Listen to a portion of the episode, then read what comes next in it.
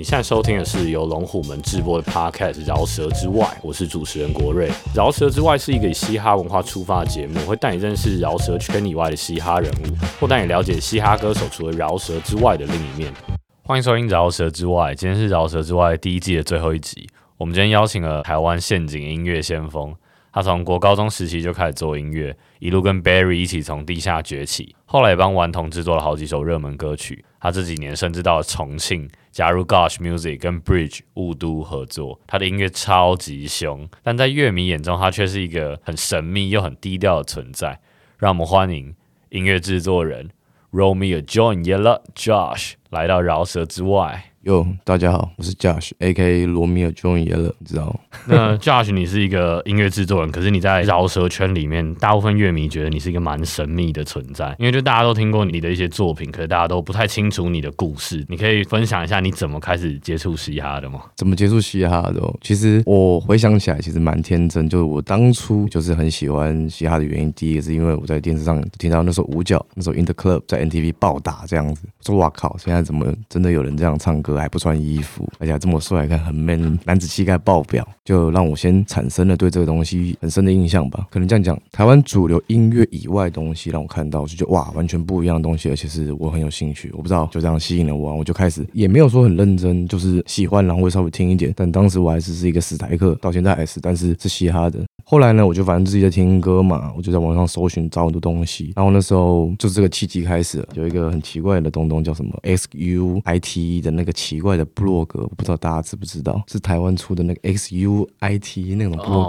格，类似匹克帮那种，类似那种很早期的那种。然后那时候 Barry 他们就一群朋友弄了一个部落格，上面叫 C M C on the ground，就是三峡人。然后我看到是三峡人，我就哇很有兴趣，然后我就自己留言说：“哎，我也是三峡人，我们可不可以一起这样子？”然后 Barry 也很酷，Barry 就跟我说：“那我不然我们先出来认识一下。”要小时候嘛，会觉得干哎有机会，而且大家都住三峡，那是一种很奇怪的连接感。反正就这样开始，我们先到我们那边三峡渊山，到打个篮球，hang out 一下，认识一下彼此，看看你的品性如何。他那时候也是开始唱了，已经有一些作品，但大多数时候是在比 freestyle。然后那时候他好像也才刚从温哥华回来，我们就这样认识了。你一开始是有唱过饶舌，对不对？对，我一开始是想当饶舌歌手啊。哦，那怎么会从饶舌歌手变成制作人？因为我觉得当下就是你写完一首歌，在以前那个资源匮乏的时候，你没有办法马上取得成就感。就你只是写好啊，你自己唱，你也不知道到底录出来怎么样子。就是这个过程，我觉得很没有感觉。但当然，你也没有马上想说我要作弊这件事情。我单纯哦好。没关系的拒绝，只是可能我就不会那么认真，就没有办法取得我我想要的那种东西。然后是有一次我在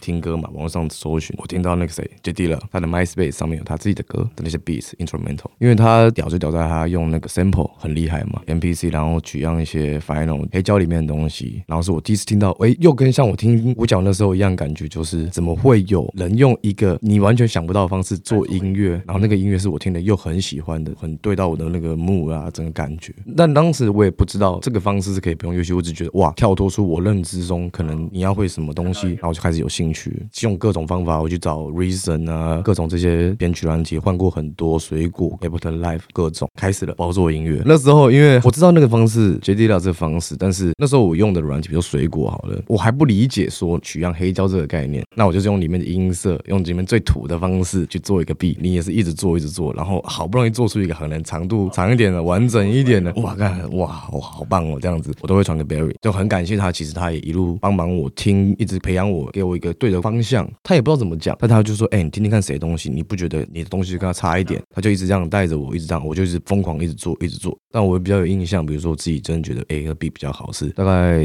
十七岁还是十八岁，我生日的时候，我给自己做了一个 B。那个 B 我现在档案可能没有了，但我现在永远都记得，那就是我，我做出了一个我很喜欢的东西，是我知道这个东西的情感。记得那个 B 里面还有海浪的声音，还是他小的，就是比较内。对大家，对大家其实可能是觉得我做的歌可能很疼，还干嘛？但其实我会喜欢表达内心的那种，真的大家比较不会去碰触到的东西吧。我可能问一个，大部分人做 B 都会有一个问题哈，是不是前期会花很多钱，就是要买器材还是什么的？还是你觉得其实也还好？其实有任何方式都可以。我跟大家分享啊，我家里面没有人的支持我做这件事的，不会花很多钱，只要你有心。我那时候用的是一个六千块的电脑，而且他们还是网咖淘汰机。我只知道它跑起游戏来可能会很顺，好，那我就买了。反正我想办法，我自己 DIY，可能增加它的 RAM。那时候还是用一三九四的卡，我感觉那真超 old school，就是要自己再外接一张，然后才能买那个，我记得是 M Audio 的 Fire 八百才能接上去。就唯一那个东西可能贵一点，但那时候也是我们大家一起出资买的这些器材，这样花很多钱吗？其实不会，重点应该是想办法先开始，那你就会知道你自己要该花什么钱在上面的。后来我再花的也不过就是买一台五千五百块的 MIDI keyboard 四十九键。你当然我们不能讲这种事情行为是好，你再有想办法找到一个试用版软，你可以先想办法试用它一下。那试用完了之后，你就知道你自己到底喜欢什么，那你可能再再多花一点钱去做这件事情。其实不用想太多，你想要怎么做，你觉得这样可以，你就这样赶快去做。在那种比较初期的时候，你怎么让自己不断进步的？例如说，你那时候花多少的时间在做音乐？好了，那时候我高中大概也是六岁开始做嘛。我的生活时间是这样子的：我白天的时间跟我爸工作，我读夜校，所以说我六点开始上课，可能去工作到下午三四点，我就回家，然后换衣服再去晚上上课。大概上到十点结束下课了之后，回到家大概十十一点半，洗个澡弄一弄，或甚至不洗澡，我直接回家开始作弊了，就开始听歌，可能一路都弄到可能凌晨三四点、四五点，隔天只工作。到高三的时候更认真，就是我知道我自己要做这件事了，更投入在我，甚至连学校都没有什么再去。重点真的感谢的是 Barry，就是他像我的哥哥一样，他带着我去认识人啊，去外面音乐，然后介绍我，然后给我鼓励啊。因为那时候我也会，我就跟他说，哎，我会担心，我会不会以后做音乐会不会怎么样怎么样啊？因为还没有一个定局嘛，没有一个好的。然后他就跟我说，你不要让你自己后悔。然后还有最重要的一个点就是你有伙伴，他会拉着你，会拉着他，会维持你继续下去的动力。这个东西一定要。其实刚刚都有提到，就是家里好像不太支持你做音乐，他们对这件事情的态度是怎么样子？我爸就觉得我讲话探某家嘛，因为在他们认知上，他们觉得音乐这种产业就很多失败的人很难养得活自己，或者是会一个很卡的状态。对他会很担心，因为他看到人都是这样。但当他这样的想法出来的时候，反而我会更想尽办法，所以我会很庆幸我很早开始做这件事情。在对的时间点都有做对的决定，到差不多四五年前，他们才可能真的觉得，哎，有一点样子。对，因为在二十出头的时候，其实我觉得我也经验不足，回家吃饭就是他妈吵啊，他妈过年过节直接吃一波，大家筷子摔了，他不爽，我也人就走，开车就走了，平常不会太回家。其实一方面其实我是不想让他们担心的，那一方面我也想减轻我心里的那个压力。那就是你开始做音乐的时候，当做台湾饶舌是什么样的环境？就是因为大部分乐迷可能都是这几年才开始接触嘻哈或接触饶舌，他们不了解那时候的状况怎么样。那个时候就不要说赚钱了，做出歌来都有问题啊，对，因为你能找的像是混音师，今天光讲技术就很难让你把一首歌做出来了。然后再加上第二个是那个时候更小众，而且那时候的嘻哈音乐我觉得没有像现在那么多元吧。以前都是一可能一定要很 boom bap 或者很怎么样很西安那种比较老的东西才会被你才会得到那个认同感，才会让你继续向上上去。对，那时候就是匮乏的，大家就是录一首歌都很麻烦这样子，然后也不太会有人用。老式歌手对 B 的需求概念也不是对的，因为他们都用 instrumental，人家都写过的 instrumental 来发 mistake 来，you know，他们也没有所谓的想要有 B 的概念，所以花很多时间在 digging 知识或怎么做音乐这些东西。你觉得像很多人现在也不了解啊，可能他们还是持续在用台币或什么，就是制作人这个角色到底可以帮饶舌歌手什么？就是饶舌歌手一定要有制作人吗？当然，因为制作人是我们可以发挥，可以看到你的优点，我会去看你适合什么，把你那个你厉害的东西提出来，给你一个你适合的，而不是告诉你我觉得你应该变成怎么样子。你饶舌歌手也可以是自己的制作人，那这前提就是你要很知道你自己要什么，你已经发掘出来你自己的特长在哪里了。而且你真的说难听一点，歌手自己就兼制作人，其实你很累。全创作歌手也 OK，但是你要花很长时间做一些东西。但是以一个状态来讲，你现在是在上升期，你要做作品的时候，你要把你自己的状态放在你好像已经是很红的人在做一张专辑呢，还是你要 build up 你自己的东西呢？这两件事就是个差别啊。然后我讲给最直接的，J Cole、Kendrick Lamar 这些人，巴拉巴拉，任何厉害的，maybe 甚至 Twenty One Savage 这张最新的东西，他可以这样做，但时间拉长一点的原因到底是为什么？因为他已经 build up 来了，你这个这个时候你什么都没有，你跟人家谈什么？你这个东西人家的履历就是这么厚，你的履历薄薄的一片。你也帮很多不同的歌手制作过，可以举一些例子，就是你在帮他们调整的时候，或是你跟谁在合作上面有一些比较印象深刻的例子，或是你一开始见到某个歌手的时候，你的想法是什么之类的。想法什么其实没有，我都会先听对方的想法是什么。这种过程中就可以知道我接下来遇到什么问题了。他如果是一个完全连想法都没有的人的时候，我就不讲谁，因为其实都会有这个状况。其实多数人都是这样的，老师歌手，他们根本不知道自己要干嘛，也不知道自己要什么。可是我不是说你完全一定要知道，而是你连你自己要什么你都不知道，那谁能够帮得了你？不管是任何层面好了，那不然完全你都听我的，但是你又做得到吗？再如果更糟糕一点，你自身如果连优点你都没有，哎，又怎么能做得了？就基本上我遇到的人啊，我我觉得我也算幸运，我遇到的除了一些工作上以外来讲，其实大部分我觉得我遇到的人都算是很自我，就是他就觉得就是这样子。这时候就是我会觉得烦的地方，就是干你也不听一下我讲什么，我也不是说叫你一定要变成我啊，我只是给一点意见，那我们应该柔合在一起。今天你需要我的地方，不就在于我可以用另外一个角度切进来吗？毕竟你要知道，我们都那种亚洲人的圈子在做音乐这件事情，我们毕竟都是学别人的。然后在这个过程中，你就是自己关在家里面做音乐，你太习惯你自己了，你不懂得怎么跟人家交流，你不懂得怎么样听取别人的意见。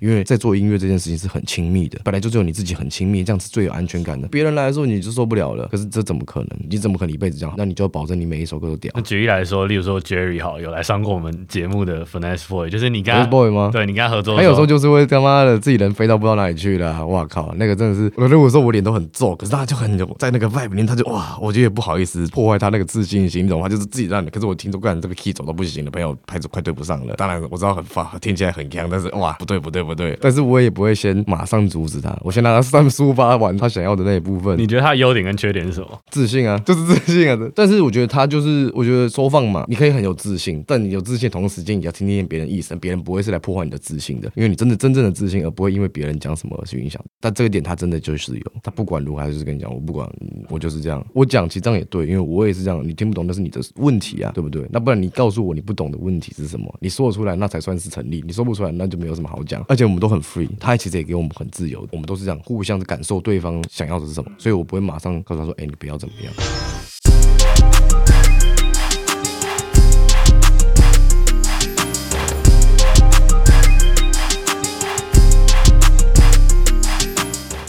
可能帮顽童做了蛮多东西，然后也已经蛮有累积一定 credit 的时候，怎么会被找去大陆，然后跟 Bridge Gosh 一起合作？因为对大部分的乐迷来说，都是很突然的就看到，哎，怎么会跟 Bridge 就在一起了？大家不知道到底发生什么事情。呃，是这样子，我跟 Bridge 我们其实很早很早之前，应该大概二零一二还是二零一四年，他是在微博上有传讯息给我过，想找我要一些币啊干嘛？可是那时候的我，因为我这个人也是这样，蛮 GY，就是我那时候只做 sample 的东西，做 boom bap，然后我就跟他说，哎，我就只做这东西，做做 boom bap，你要那种南岸 dirty 我现在没有办法弄给你。然后我们也没有因为这样交，因为很直接跟他讲，他就跟我说，哎，没关系，那我们有机会，我们在那个，然后一直等到了大概二零一五还一六吧，他那首 Everyday 跟 K Eleven 那首，他找我来帮他做。mix，我们就这样开始。然后他那时候也还没有，那时候连节目他都还没上，什么他都还没有。他也很诚实的告诉我他当时的状况啊，我也觉得 OK 干。我觉得我喜欢这个人，K Eleven 做的东西我也很喜欢。那我觉得你就是我们互相帮忙。那也很感谢他，就是他记住我们这一份情。一直等到他节目完了之后，大概过了一年，他要做他自己个人专辑了。在这个之前，我先去深圳参加了一个活动。然后活动完了之后，我就直接飞去重庆找他们。那时候 Everyday 做完了嘛，然后我们一直的就在说，哎，他找我啊，要不要过去啊，玩一下干嘛的？然后那四天我就是跟他们嘿闹，我们就聊天，当认识彼此，玩的很开心这样子。大家感觉拜蛮对的，频道也蛮 OK 的。然后就在我回来台湾之后，他就跟我说，他要在那个时候想要做专辑，然后就找我去，找我来当这个制作人。我听那个应该是你们三个人一起做，那张有点像合集的概念，然后中间。都是你们聊天，听起来真的很像好朋友。我们就是早上起来做歌，然后就是起来先一起吃个饭，吃个小面干嘛的，或者叫点东西回来吃，都吃 local 菜这样。他们就一天工作开始，他也趁我不注意，就把手机放在那边。他就大概跟我讲过说，哎，他会录这东西。我说 OK，好啊，没事啊，你爱怎么样怎么样。那时候我的心态我是很直接，我就想身处在其境才知道这到底怎么一回事，所以说也很想在这边看看。然后我在那里的状态都很好，然后我相信我的这些兄弟们，他们也感受到我的那一份态度跟热情。他们就邀请我留下来，我们一起弄一点东西的，没关系，给自己两三年时间，你可以考虑一下，看你觉得怎么样？想一想，我觉得 OK。我想要增加更多的经验，而且把自己丢到一个不舒适的环境。我所谓的不舒适，是因为身处异乡的不舒适，其他都不是问题。有危机的感觉，我会更努力。我把自己丢到一个新环境了，我觉得我更没有很多事情也影响我，更专注在音乐上面。我的音乐的 sense 跟技术，那两年我就提升更多。我就是真的一直都在爆做音乐。最后，我觉得我培养出一个能力来，是当我身在哪一个城市，我就会。做出那个城市的音乐，这是我觉得我培养出来的一个很不错的东西。就是你在那边，比如说跟他们跑巡回啊，第一次跟他们跑巡回，好演出，你有觉得吓到或是震惊吗？就是有哇，这个人数，就是市场反应酷啊！音乐节不用讲了，两三万，下面的人就是全满。我兄弟们都很屌，就是赶上去就是爆，就是明星，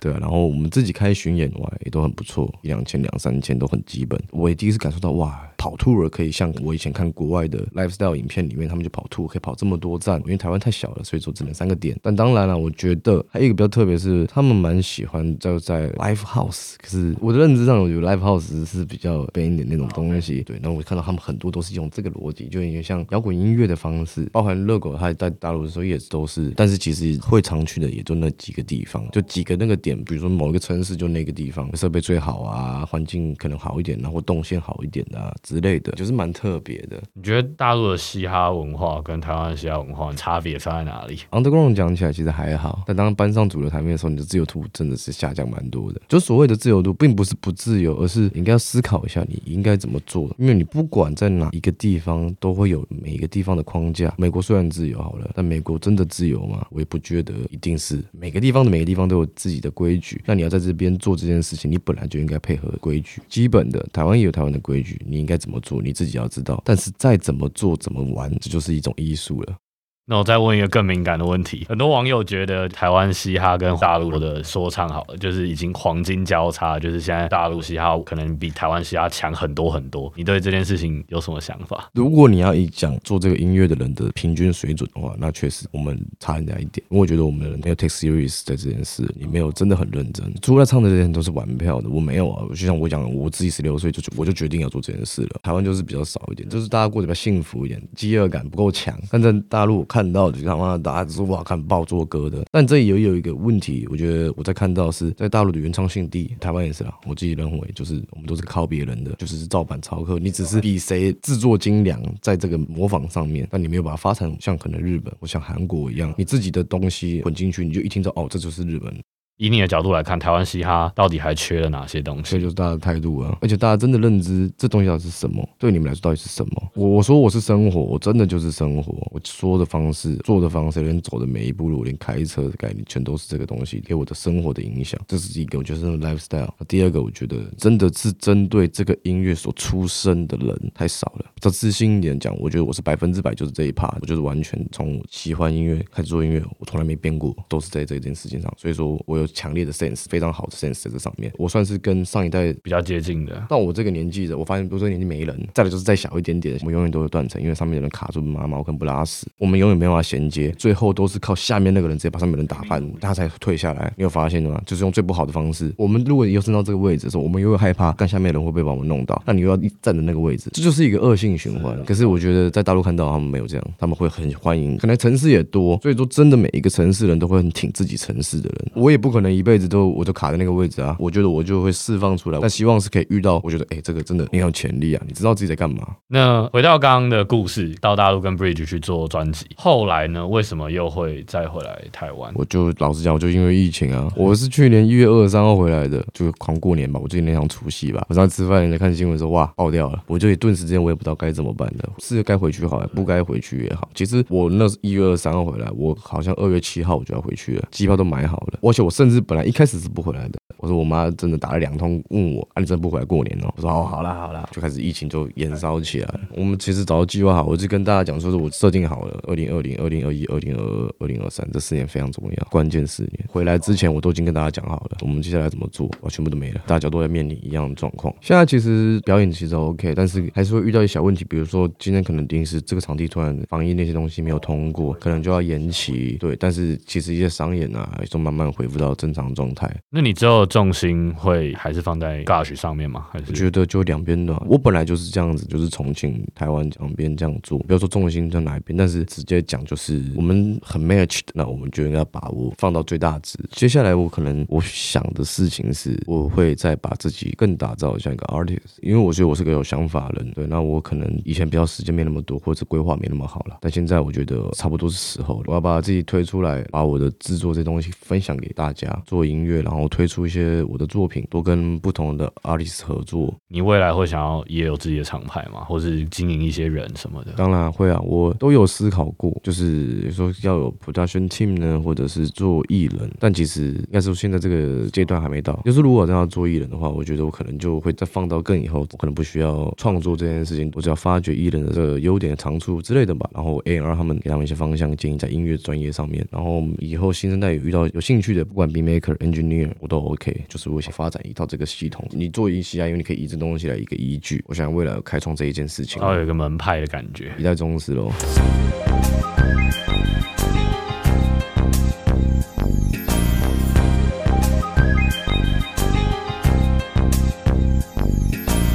Josh，你觉得现在的自己还是跟以前一样嘻哈吗？不一样的嘻哈吧。以前我想外显呢，现在不会啊。现在就是我屌就是屌，我跟你讲那么多干嘛，或者我干嘛表达那些东西呢？这是一种自信啊，并不是说我是臭别，是这种自信。然后我对自己认知有，我不需要一直强烈的外显。我有理想中觉得我这个年纪该有的样子，我一样会做一些浮夸的事情，有一样会做大家不一定会觉得这样是对的事情。然后我说妈就是爱，我一样爱玩，我更知道该怎么面对这些事情，我该怎么调整我自己。我现在更规律了，而且是早上九点就起来了，我觉得超暴喜啊！我早上起来我就开始思考我今天要干嘛，我今天要做什么事情，有什么事情我可以。做我这样子回到家里面，当你在放松的时候，就不会 paranoid，不会没有安全感，就觉得干我就是屌，今天就是放松下来我就舒服啦。长大不就变成是这样子吗？成熟就是也是这样子。其实刚刚都算讲的蛮顺的，但你有没有遇过，比如说刚开始有挫折的时候，或者想放弃的时候，那时候大概是什么样子？第一个挫折就是家里的不支持而已，但是那个不会对我是最大的影响，因为我觉得没差，我才没有在管的。但是第二呢，就是当你真的在做这个音乐的时候的挫折，那真的是会比较大，就是干你一直突破不了你那个问题到底是。什么？你怎么听起来就永远少一个东西？为什么听起来就东西就是差一样？这是一个真的是一个，你会怀疑自己，思考一下，这我真的做适合做这件事吗？但是这个时候就我所谓天赋很重要，就在这里来了。因为你在做这些东西的时候，你一定会有东西比较好。你回头再去听听自己这些东西的时候，哎，其实我有些东西还是可以的，我只是没有办法把自己的技术提升到一个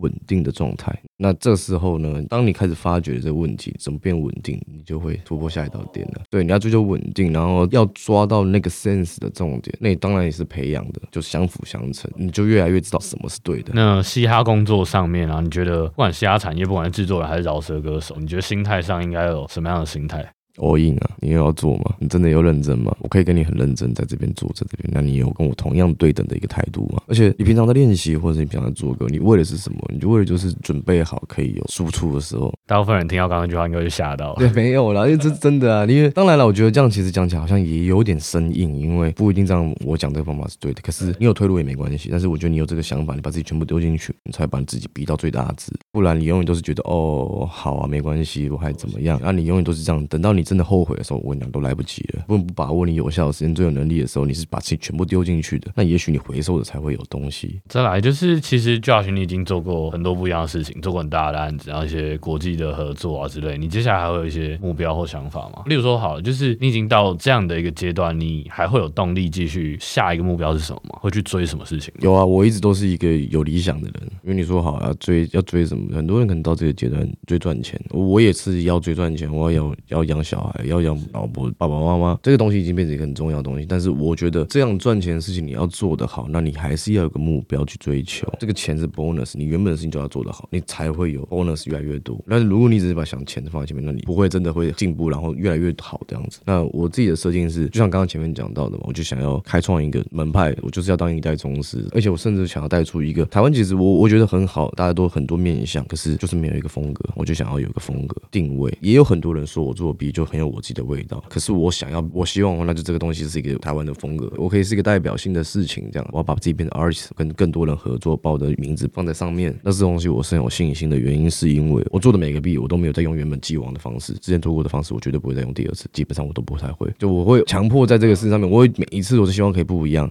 例如说重庆哈，他们那边就是也是做比较 trap 的音乐。你觉得台湾适合做 trap 吗？台湾适合做 trap 吧？其实我觉得没那么适合吧。其实我来说，trap 只是一种大的分类，trap 里面有很多不同的东西，像 trap 现在还有 drill。那我是觉得我不会用 trap，还是说这种用这种形容词来形容这些东西的。我会觉得台湾比较没那么适合，是因为没有找到一个适合的 trap beats 的 style 是适合套在这个城市的。看到很多小朋友可能 maybe 他看到节目上的影响，然后或是怎么样影响，都会做那种 turn 的啊，或者一些那样的东西。回回来，你到底在哪里？你自己知道吗？那些东西很疼的是他们那个地方的文化，你不要骗我啦！我是可以跟他们这样玩，你有办法吗？你直直接你是这样子生活的人吗？你也没有。那到一个点之后，你根本就做不下去，你也没有东西可以写。而且 trap 音乐讲来念 trap，你知道吗？No one way in, no way out。那种你要懂 trap 的真谛是什么，你才会知道 trap 该怎么样啊！不然你讲的也都是假话。那你不如唱一些别的，那样我可能好一点。找一些可能比较适合，不是这么凶猛的，不用这么有态度的。我觉得我们就是每代的一个都会感。感，结合一点 urban，但是 urban 就是城市的那种感觉才是最屌的。这个 beat 这首歌不用认真听，只听这个音乐整体的氛围，但你在看着这个城市的时候，你就可以很搭这个画面。这是一个文化，这是一个地方的感觉。嘻哈音乐本来就是从地方出发的。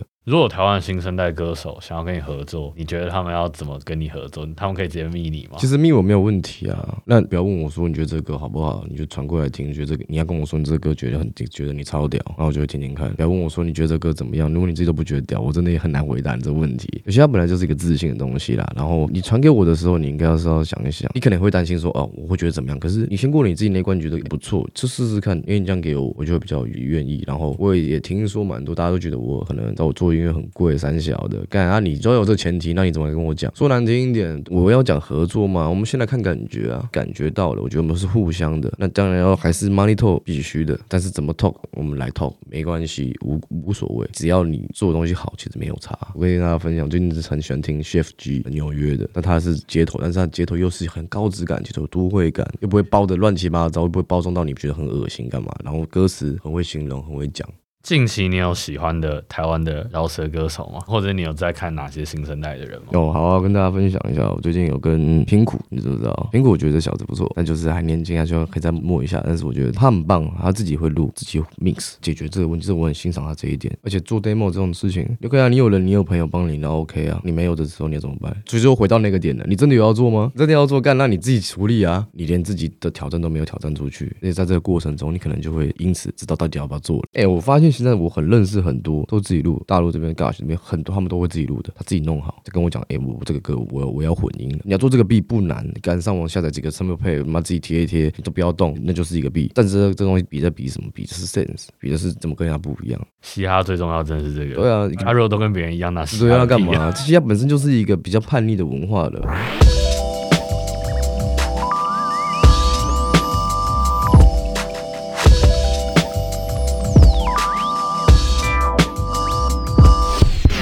开心这次可以邀请到 Josh 来上我们的饶舌之外，Josh 努力到现在，其实真的也算是一个嘻哈圈的胜利组了。我们也很期待他接下来带着华语嘻哈冲起来，一路走向更高的境界。嗯，饶舌之外第一季的六集到这边会先告一段落。我们这一季找了饶舌歌手 Finesse Boy、DJ 问号、DJ 赖皮、街舞圈的小黑老师、影像团队高度影像。嘻哈频道创作者 Water，还有这次的音乐制作人 Josh，在这里先谢谢所有来上这个节目的来宾，愿意来这边分享他的嘻哈故事。那身为这个节目制作人，我也很开心可以找到各式各样嘻哈圈厉害的人。我知道，如果我今天做的是饶舌歌手，流量一定会比较高，但我也还是一直相信嘻哈不是只有饶舌。谢谢大家的收听，希望你可以把这个节目分享给更多喜欢嘻哈的人。